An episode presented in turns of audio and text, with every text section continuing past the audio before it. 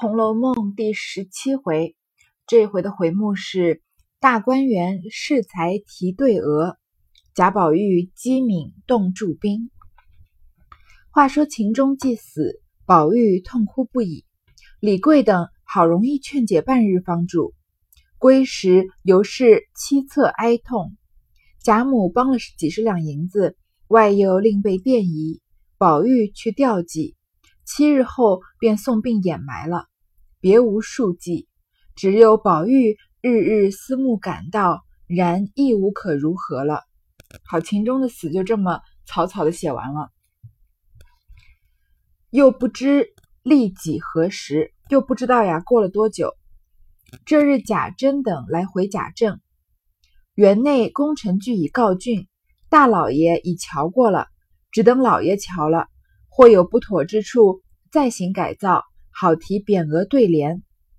贾政听了，沉思一回，说道：“这匾额对联倒是一件难事，论理该请贵妃赐题才是。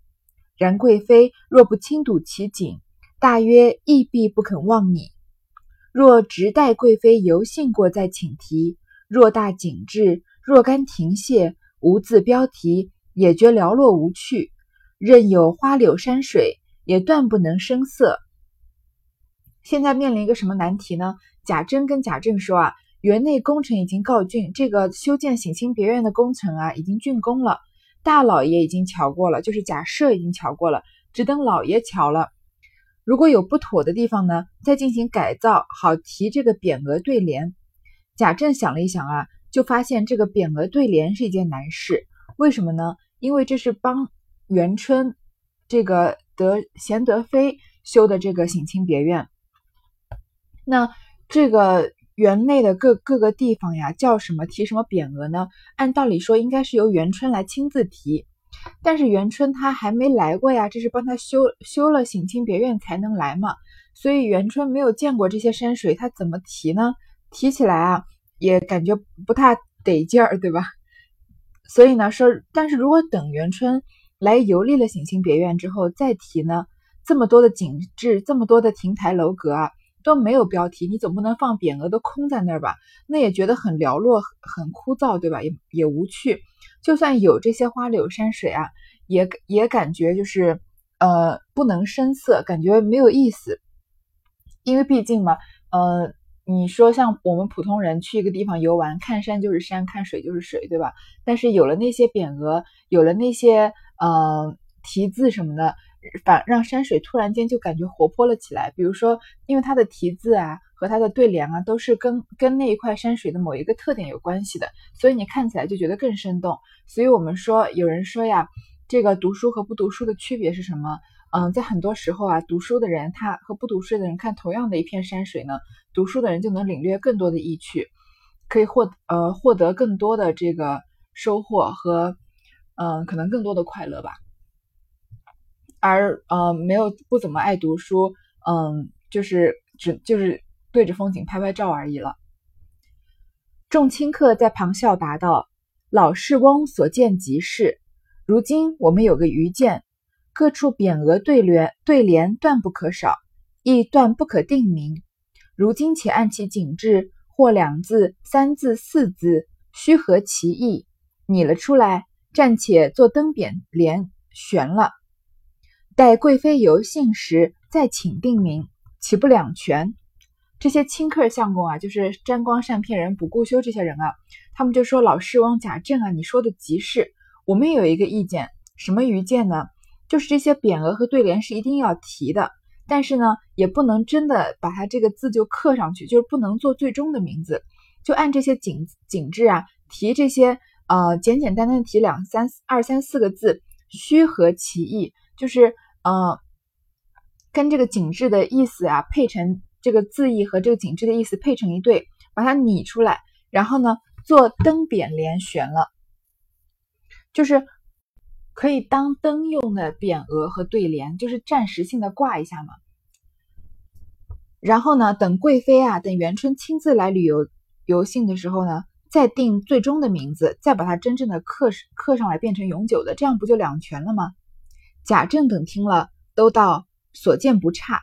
我们今日且看看去，只管提了。若妥当便用，不妥时，然后将雨村请来，令他再拟。你看贾政觉得很同意这个意见，我们去看看，我们来提。如果妥当呢就用，如果我们提的就算这个暂时的都觉得不妥当的话，就把贾雨村请过来，再让他拟。你看贾雨村的文采还是很受肯定的吧？所以贾雨村这个人虽然人品不咋地，走到哪里啊都很受欢迎，也跟他有文采有关系。你看他当年在这个甄士隐的家的后院里，就说这个天上一轮才捧出，人间万星仰头看，就让这个甄士隐为之倾倒，给了他这么多钱让他去考功名，对吧？这里贾政可见也是很欣赏贾雨村的文采的。众人笑道：“老爷今日一拟定家，何必又待雨村？”这个清客相公的生存之道又来了，就是要不不停的拍马屁捧嘛，所以就说跟贾政说啊，你老爷你一拟这个题目肯定是好的呀，怎么可能还要再找贾雨村呢？贾政笑道：“你们不知，我自幼于花鸟山水题咏上就平平，如今上了年纪，且暗读劳烦，于这怡情说性文章上更生疏了，纵拟了出来，不免迂腐古板。”反不能使花柳园亭生色，倘不妥协，反没意思。众卿客笑道：“这也无妨，我们大家看了宫拟，各举其长，优则存之，劣则删之，未未为不可。”贾政道：“此论极是，且喜今日天气和暖，大家去逛逛。”说着起身引众人前往。贾政自己啊，他是有自知之明的。他说：“你们不知道啊，我从小对于这种山水花鸟的题咏啊，表现就很普通。因为他一心是读圣贤书的嘛，他要做官发财的，呃，不应该说发财，就是要为国家做贡献的。所以对这种嗯情趣的事情啊，他比较不在行。所以他跟他生了贾宝玉这么一个呃专门对旁门左道感兴趣，对做官升这个升官发财的书读不上手的这个儿子，倒是一个。”呃，比较有趣的对比，不知道他怎么能生出来贾宝玉这样的孩子来的。所以，而且呢，他现在上了年纪，年纪又大了嘛，暗读劳烦，长期啊沉浸于这些公文这样的东西，所以啊，这种怡情说性的文章上就更生疏了，更加没有生活情趣了。就算写出来呀，应该也是那种很迂腐、很古板的，反而不能使花柳园亭生色。我刚刚不是说了吗？这样呃，美丽的山水风景啊，配上很恰当的这个匾额和题字啊，会让生。会让风景更加的生动起来，而如果像贾政这样的人硬提了一些古板的东西啊，可能就让就把这个嗯本来很活泼生动的景致啊，变得也就像一潭死水一样了。所以他说啊，如果我在这个问题上不妥协的话，反倒没意思。这些清客相公就说啊，这也没关系，我们大家一起来拟，各取所长嘛。如果有好的呢，就留着；如果有不好的，就把它删掉，未为不可。这些清客相公虽然是吃白饭的，但是他们都是有文化的人，绝对是都都是读过书的人，不然也不会这么讨贾政的喜欢。贾政作为一个当官的，也不可能长期养着一批就是呃没有文化的人在他家白吃白喝，对吧？贾政就说啊，这话说的对，而且今天天气又好啊，我们一起去逛逛。说着呢，就跟众人一起去了，去到这个省亲别院了。贾珍先去园中知会众人。可巧近日宝玉因思念情中，忧气不尽，贾母常命人带他到园中来戏耍。此时亦才进去，忽见贾珍走来，向他笑道：“你还不出去，老爷就来了。”宝玉听了，带着奶娘小厮们一溜烟就出园来。你看这个多多么生动啊！贾珍啊，先去这个呃省亲别院里面知会那些人，说贾政马上要来了，正好呢。因为秦钟才刚去世嘛，宝玉因为很思念秦钟，心情很差，就是很不好，常常很难过。贾母啊，就常常命人带他到园中来逛一逛，散散心。这个时候，贾宝玉才进去，忽然看到贾珍来呢，贾珍就跟他说：“那贾宝玉怕贾政是出了名的吧？前面不是看到了吗？就是呃，这些亲客相公都说，哦，没关系，老爷在小书房里午睡呢，你可以往这儿走，对吧？”贾珍这个时候也说了：“你再不出去啊，老爷就来了。”那贾宝玉是最怕贾政的了呀。他一听啊。你看，带着奶娘小厮们一溜烟就出园来了。才刚进去，一听一看到有机会会碰到贾政，一溜烟就跑走了。方转过弯，顶头贾政引众客来了，躲之不及，只得一边站了。贾政竟因闻得署长称赞宝玉专能对对联，虽不喜读书，偏倒有些歪才情似的。今日偶然撞见这机会，便命他跟来。宝玉只得随往，尚不知何意。可惜不巧的是啊，贾宝玉这搂头就撞见他爸了，对吧？他刚转过弯啊，就看见贾政和那些亲客相公来了，躲都没地方躲呀，只好在一边站着。然后呢，贾政呢，因为听得这个私塾先生说呀，贾宝玉很能，很会对对联。虽然他不爱读书啊，不爱读四书五经，但是好像有这种歪才情似的。我们现在说啊，一个人有才就是有才，没有什么歪才正才的，对吧？如果你很会读数理化，或者呃很会读古典文学的书，也是嗯很有才。但是如果你很知道一些，比如说生活中的常识，或者是嗯很懂很喜欢钻研一些，比如说野史啊这样的东西，那也是有才的。所以不不存在什么歪才正才，而那种如果一些人很爱读这种很很浅显的东西，不能称之为文学的东西，比如说这种什么霸道总裁小娇妻啊这种的东西，那就跟有才没才没有关系了，对吧？那其实就是那其实就是打发时间，跟看电视没什么两样了。嗯，这个时候的贾政啊，就是觉得贾宝玉是有一些歪才情，好像很会这种他不擅长的东西。然后呢，正好撞见了，就命宝玉一起跟来。那宝玉的老爸叫他跟着去，他能不跟吗？所以呢，他只能跟着，他就肯定是这时候垂垂头丧气了吧？想躲没躲成，正好露头撞上，还不知道呢。贾政要找他干嘛？因为这些都是贾政的心理活动呀。他知道这个贾宝玉有歪才情，贾宝玉是不知道的。他可能做好心理准备要被贾政骂一通，或者就去又去问他叔了。贾政刚至园门前。只见贾珍带领许多执事人来，一旁侍立。贾政道：“你且把园门都关上，我们先瞧了外面再进去。”贾珍听说，命人将门关了。贾政先秉正看门，只见正门五间，上面铜瓦泥丘脊，那门槛啊，那门栏窗格皆是细标新鲜花样，并无朱粉涂饰。一色水墨裙墙，下面白石台基，凿成西番草花样。左右一望，皆雪白粉墙，下面虎皮石。随侍弃去，果然不落富丽俗套，自是欢喜。这个贾政啊，他刚来到园门前，就看到贾珍带着很多执事的掌事的人在一旁站着肃立着。贾政就说啊。你先把园门关上，为什么？他们还没进园子，说我先看看园门的大门，然后再进去。然后呢，贾珍就让人家把门给关了。贾政啊，就先看这个正门。接下来又是一些一个一些令这个建筑学家和搞装修的人非常兴奋的，嗯，对于这个亭台楼阁和园林建筑的非常细致的描写了。这个正门五间啊，上面是铜瓦泥丘脊。这个铜瓦泥丘脊呢，是古代建筑的一种形式。这个铜瓦呢，就是半圆筒形的瓦。泥丘脊呢，就是在这个屋顶啊两边的这个坡度上面，用铜瓦的瓦笼给这个这样通过去。然后呢，就是这个脊梁啊，就好像是卷棚的形状，有点像泥鳅的样子，所以叫做泥丘脊。这个言语形容啊，感觉不太直观，感兴趣的人可以去搜一下。那门栏窗格呢，皆是细雕新鲜花样，不仅经典啊，而且还是时尚流行的装潢方式，并无朱涂粉饰，没有多加什么嗯刷的这个漆墙漆啊或者粉刷。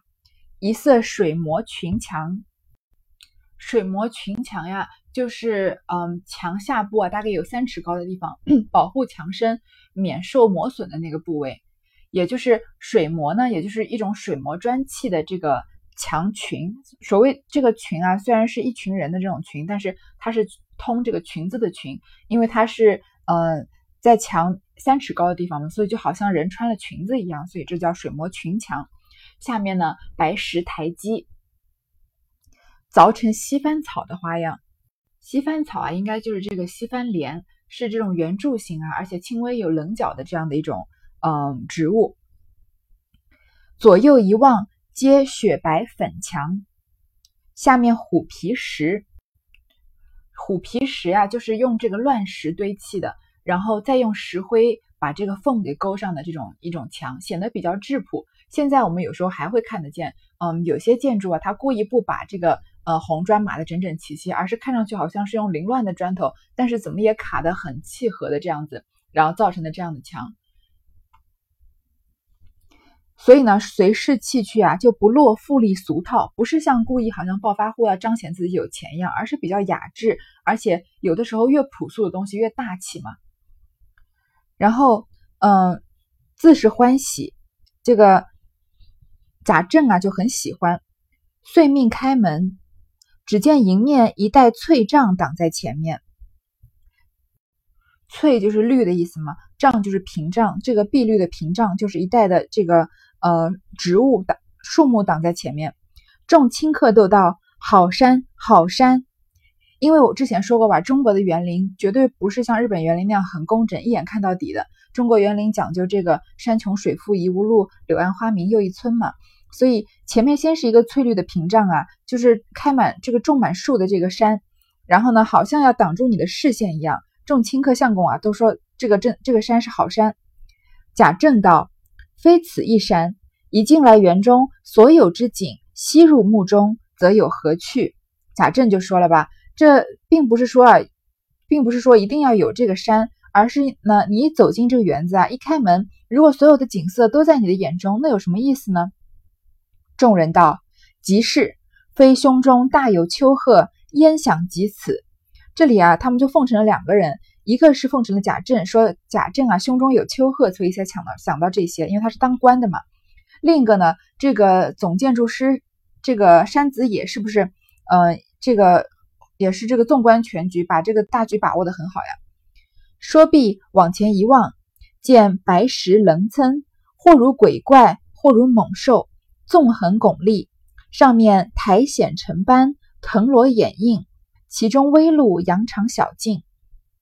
再往前一看呀，发现啊，这个各种假山怪石啊，有各种各样的形状。我们中国人很讲究，很喜欢这种奇石。如果你们如果曾经去过一些这个洞眼里面呃旅游的话呀，经常你看那导游拿着一个手电筒在这照来照去，说，哎，你看这个石头像一个卧佛，那个石头又像一个什么莲花之类的，就是他们所说的三分形象，七分靠想象嘛。这里呢，有些石头像鬼怪，有些像猛兽。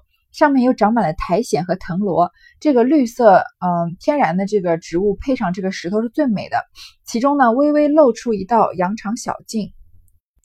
贾政道：“我们就从此小径游去，回来由那一边出去，方可便览。”就制定了这个旅游线路了吧？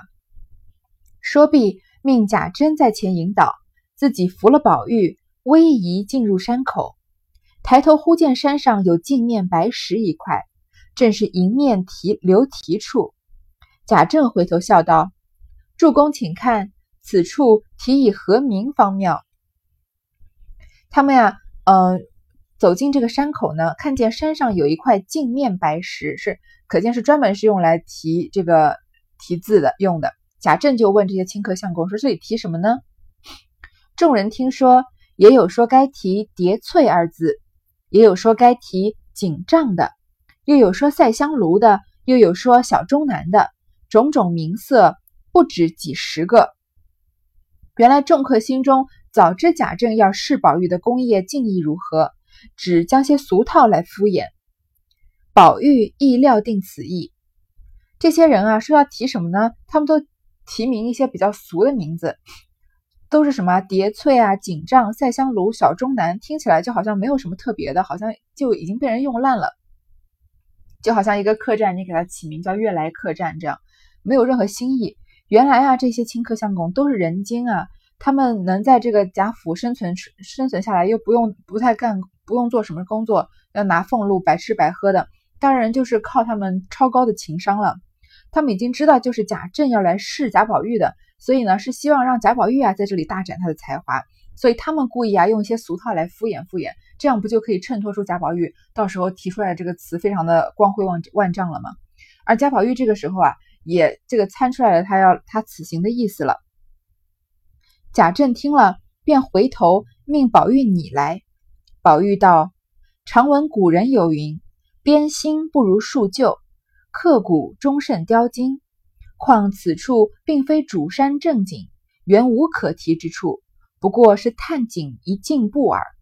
莫若直书‘曲径通幽处’这句旧诗在上，倒还大方气派。”贾宝玉就说呀：“古人说了，编新不如述旧。你要创新呀，你还不如再引引经据典，刻骨忠慎雕金是一样的意思。你要是呃。”就是你在今天啊，就是要故意创新的这个雕画出一个什么东西来，还不如重新模拟这个以前曾经被雕雕刻过的东西。而且呢，这里并非主山正景，这里不是主要景区啊，本来就没什么好提的。不过啊，是探景一进步耳，不过就是连接主要景区的这个一个呃通道吧。不如就直书“曲径通幽处”这句旧诗在这个题上面，这样还大方气派。你看贾宝玉这样是不是一下就跟这些什么小钟南啊、赛香炉啊，嗯，区别开了开来了？众人听了都赞道：“是极！二师兄天分高，才情远，不是我们读腐了书的。”贾政笑道：“不可妙讲，不可谬讲。他年小，不过以一之充实用，取笑罢了。再四选你。”这些亲客相公听了这句话，都说。你说的太有道理了，这个二师兄贾宝玉啊，天分又高，才情又高，不像我们这些读腐了书的，不像我们这些死读书的人。贾政呢，贾政是不可能当面夸贾宝玉的。贾政从《红楼梦》前八十回一直到很后面很后面，才大就是大概的夸了贾宝玉一下。那个时候贾政的性格都已经有点变了。在这里啊，贾宝玉说的再好，他都不能夸，都是所以说不能谬奖，你们不能这样夸赞他呀。他年纪小，不过是知道一点啊，就当以一充十这样用。取笑儿罢了，再四选你就留着吧，可能到时候再看，就留着备用。说着进入石洞来，只见佳木隆葱，奇花闪灼，一带清流从花木深处曲折泻于石隙之中。再进数步，见向北边平坦宽阔，两边飞楼插空，雕蒙秀兰。皆隐于山坳数秒之间，俯而视之，则清溪泻泻雪，石邓穿云，白石为栏，环抱池沼，石桥三港，兽面衔土，桥上有亭。这个曹雪芹写的这个风景啊，每都是短短的几个字，把这个画面就展现在我们面前。再往前走几步啊，往北北边走是怎样平坦宽阔宽阔的。视野很开阔的，两边呀飞楼插空，这个飞楼就是高楼的意思啊，高楼好像插到这个天空里面一样。然后呢，雕蒙绣栏，雕蒙雕蒙绣槛啊，这个门槛的槛字离开了门字就不太认识了。嗯，雕蒙绣槛就是精雕细琢的这个屋梁和有彩绘装饰的这个栏杆啊，也就是这个建筑物富丽堂皇的意思。皆隐于山坳数秒之间。如果这么富丽堂皇的建筑就直接呈现呈现在你眼前啊，未免就有一点落了俗套了。但是呢，它是隐没在这个山凹和树苗中间的，在山和树的中间啊，你隐隐看到一些富丽堂皇的影子，是不是非常的美？俯而视之，往下看呢，则清溪泻雪，这个很清澈的溪流啊，在流淌着，好像好像这个雪啊，雪花就是缓缓的倾泻下来一样。石凳穿云。白石为栏，环抱池沼。这个石凳啊，就是石级石头的台阶，石头台阶高到好像穿穿入云霄一样。然后呢，嗯，白石为栏，环抱池沼，白色的石头啊，当成这个栏杆，然后呢，以这个环抱的形状拥着这个池塘。然后石桥三港啊，兽面衔土。这个港字啊，其实是应该读这个起哄的哄字。也就是石桥下面的这个孔洞，我们看过这样的石桥建筑吧？就是呃很长的桥下面有各种各样，就是有一排的这个呃洞。这石桥三港的这个穿过这个连接的石桥呢，底下有三个洞，兽面衔土，墙桥头啊有这个做兽的这个兽头，然后衔土着这个水。桥上呢有亭子，贾政与诸人上了亭子，倚栏坐了，因问助公以何题此？众人都道：“当日欧阳公醉翁亭记有云：‘有亭亦然’，就名亦然。”贾政笑道：“亦然虽佳，则但此亭压水而成，还需偏于水题方称。依我抽裁，欧阳公之泄出于两峰之间，竟用他这一个谢字。有一客道：“是极是极，竟是谢玉二字妙。”贾政拈染寻思，因抬头见宝玉侍侧，便笑命他也拟一个来。宝玉听说，连忙回道：“老爷方才所意已是，但是如今追究了去，似乎当日欧阳公提酿泉用一谢字则妥，今日此泉若亦用谢字，则觉不妥。况此处虽云省亲铸币别墅，亦当入于印制之力，用此等字眼，亦觉粗陋不雅。求在你叫此韵记含蓄者。”这个时候呀，贾政就问这些清客相公：“这里要提什么字呢？”这些人就说：“啊，当年欧阳公欧阳修的这个《醉翁亭记》，大家高中的时候都背过，对吧？上面有一句叫‘有亭亦然’，不如就叫‘亦然’吧。这个‘亦然’呢，就是意思是这个亭子好像飞鸟展翅一样的飞架在这个泉上。这个听起来虽然很美呢，贾政说啊，但是这个亭啊是压水而成的，跟醉翁亭不一样呀，它还是。”应该就着水来提，就提到一个跟水有关的这个名字才比较好。不如啊，我觉得这个欧阳公说这个欧阳修还有一句啊，泻于两泻出于两峰之间，在两座山中间啊，有水这样倾泻出来，用他这个泻字才比较好。这个有一个清客相公就说啊，是极是极，你说的对，你说的对，果然是谢玉二字妙。谢玉听起来确实是不错，就是因为水。流出来好像倾泻而出，就像玉石一样洁白嘛。贾政呢正在想的时候，看见贾宝玉在旁边，就叫他也拟一个。贾宝玉就说呀：“老爷，你刚才说的已经是对的，但是追究过去呢，当当年欧阳公提这个谢字是说是酿泉呀，所以他用这个谢字很妥。但是我们用这个泉当谢字呢，就不太妥了。为什么呢？因为它是一个小溪嘛，它不是两个山中间倾泻出来的水，对吧？”况且这里毕竟是省亲别墅呀，你应该有一些这个印制的皇家的规矩。用谢这个字，你你说谢丽萍，谢丽萍对吧？你你这个嗯，毕竟是王妃要回来，你用谢字感觉有点粗陋不雅，不如再找一个比较含蓄的比较好。贾政笑道：“主公听此论若何？方才众人编心，你又说不如树古；如今我们树古，你又说粗陋不妥。你且说你的来，我听。”贾政就笑着说：“大家听听看，这个小孩啊啊，这个红口白牙的，你看他刚刚大家编新，大家说啊，这个小钟南啊，呃，赛香炉的时候，你说编新不如树古的吧？你自己说考古比较好。现在我们要引用欧阳修的这个《醉翁亭记》，我们树古了吧？你又说粗陋不妥，那你说叫叫什么呢？”宝玉道：“有用谢玉二字，则莫若庆芳二字，岂不新雅？”说贾宝玉说啊。谢玉两个字啊，不如庆芳。贾政绵然点头不语。其实贾政是觉得庆芳比谢玉好的，但是他不可能嘴上夸贾宝玉嘛。众人都忙迎合，赞宝玉才情不凡。贾政道：“匾上二字容易，再做一副七言对联来说。嗯，你提沁芳两个字很容易，不如你写一副对联在旁边。”宝玉听说立于庭上，四顾一望。便积上心来，乃念道：“绕堤柳借三高翠，隔岸花分一麦香。”贾政听了，点头微笑。众人先称赞不已。贾宝玉对了这副七言对联啊，其实是很是很美的。说“绕堤柳借三高翠”，首先对的很工整，“隔岸花分一脉香”，三对一嘛。这个好在哪儿呢？它这里是形容这个呃水的吧？形容这个沁芳的。虽然它是形容水呢，但是它这副对联里面没有出现一个水字，而是借着这个绕堤啊、隔岸啊，去反衬出有溪水。这个三高和一脉啊，又衬出这个水有多深，就是这个撑船的高嘛，有多深和溪的这个形状一脉相嘛，把这个水的颜色啊、水质啊和它的环境都糅合在一起了。这个这幅画面就是非常有诗意。